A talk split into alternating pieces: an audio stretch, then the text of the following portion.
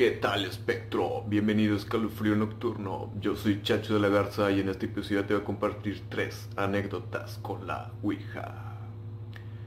Bienvenidos espectros a un episodio más.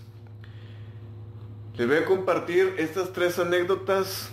Dos fueron personales mías y la otra me la compartió mi mamá que le sucedió a ella y a sus compañeras cuando trabajaba en enfermería.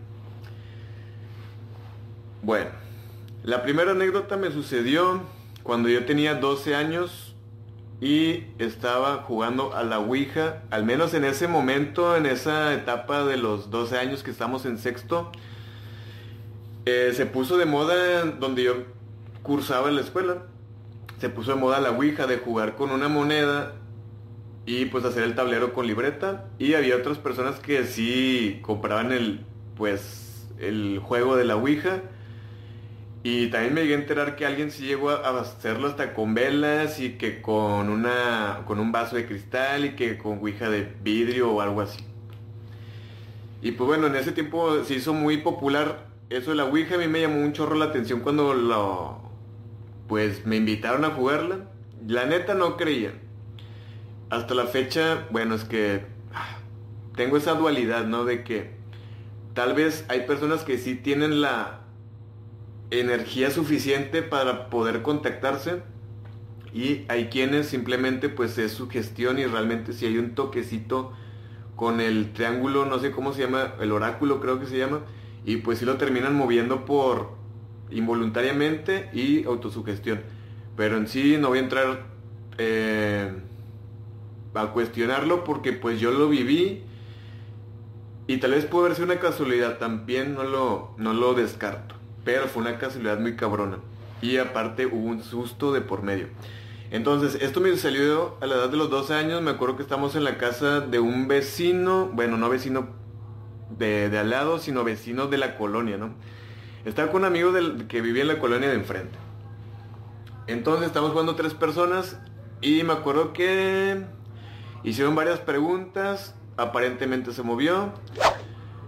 Y estamos así como que todos paniqueadillos, estamos chicos, también hay que entender eso. Y cuando fue mi turno que yo quise preguntar, recuerdo que yo pregunté por el marcador del clásico entre Tigres y Rayados en ese entonces. Disculpen, ya me acordé, fue en el 2013. Y en ese partido faltaban, no sé si dos semanas o una semana ya estaba por jugarse el partido, que era de liguilla. Y yo pregunté cuánto iba a quedar el marcador. Realmente yo nunca moví el peso.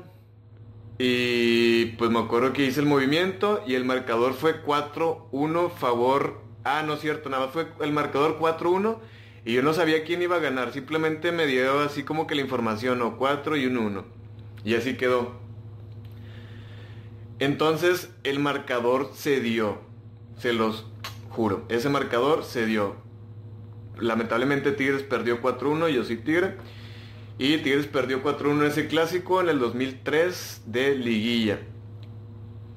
También otra cosa que quería agregar es que cuando yo iba de regreso a mi casa, que eran como las 10 de la noche más o menos, yo pasé por una escuela y me chistaron así bien clarito y eso me hizo correr ya y de ahí ya me fui corriendo. Que de hecho yo iba muy sugestionado, o sea, yo ahí también ya iba muy asustado porque pues se movió. Yo me paniqué bien cabrón cuando se movió conmigo, aunque haya sido una pregunta bien tonta. Eh, pues se movió, al final de cuentas, porque yo, yo no lo toqué. Pero también no puedo garantizar que no haya sido autosugestión y también lo que el marcador del partido que no haya sido una casualidad. Pero bueno, está muy cabrón. Si fue una casualidad, pues está muy, muy justa, ¿no? Esta fue la primera anécdota, espectros, enseguida les comparto la segunda. Esta segunda anécdota me pasó a la edad de los 15 años, yo estaba en la secundaria y me acuerdo que un amigo traía la Ouija. Este amigo invitó a dos, a dos compañeras y a mí para jugarla. Bueno, de hecho invitó a más, pero pues nada más jalamos dos amigas, yo y este camarada que es el que la traía. Y nos fuimos a un parque, saliendo de la secundaria nos fuimos a un parque y este ya traía el tablero, ya traía todo, ¿va? O sea, traía el oráculo y tablero y pues ya íbamos a jugar. Recuerdo que estuvimos como unos 40 minutos intentando moverla, eh, preguntamos cosas. Al menos cuando yo la toqué no se movió. De hecho también jugamos de que moverla entre todos juntos tampoco se movió.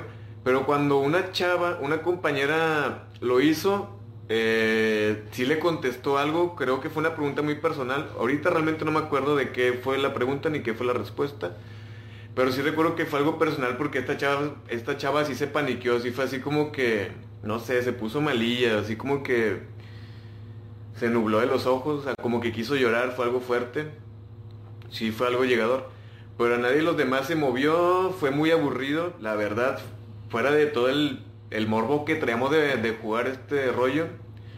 Sí fue muy decepcionante, o sea, sí fue que, ay, o ni se movió, ni sabemos jugar, no se mueve, no sirve, no nada. Total, yo me quedé con esa Ouija. Eh, yo me la llevé para la casa, la, la Ouija, y la metí en medio de mi colchón, de la cama.